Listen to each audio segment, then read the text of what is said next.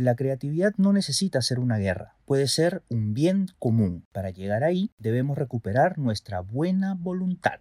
Mi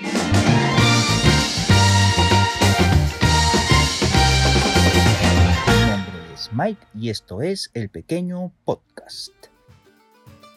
El bien común es la implementación consciente del altruismo recíproco. Si ganas tú, gano yo. Hago la aclaración por si usé palabras difíciles y no me entendiste. Los altruistas recíprocos, humanos o simios, recompensan a quienes cooperan.